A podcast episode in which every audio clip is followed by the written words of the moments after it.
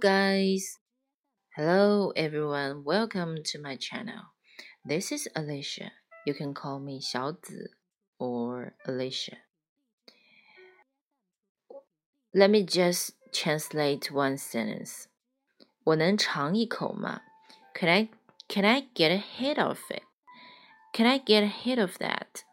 Can I get a hit of that? Can I get a hit hit off that? Hit 跟 off 可以连读，hit off, hit off, hit off 的一个类似于的的音，但是它不完全是的，有点像弹舌音。Hit off. Can I can I get a hit off that? Hit off that. 所以要注意，can I 一个连读，然后是 get a get a. Can I get a hit off that? Hit off, hit hit off, hit off that. OK， 我能尝一口吗？这街的水管坏了，所以今天断水。What can we say? A pipe broke in the street, so the water's off. A pipe broke in the street, so the water's off. 最晚下午三点就会恢复供水。And they assure me that the water will be on no later than three and they assure me that the water will be on no later than three. 不会晚于三点，no later than three.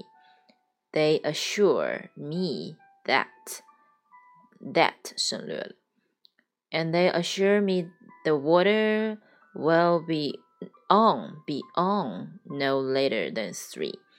And they assure me the water will be on no later than three.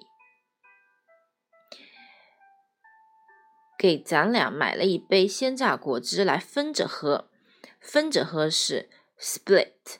那么呢，给咱俩 get us 可以做用做过去式，因为已经买了 got us got us a fresh squeezed juice to split and got us a fresh squeezed squeezed juice to split。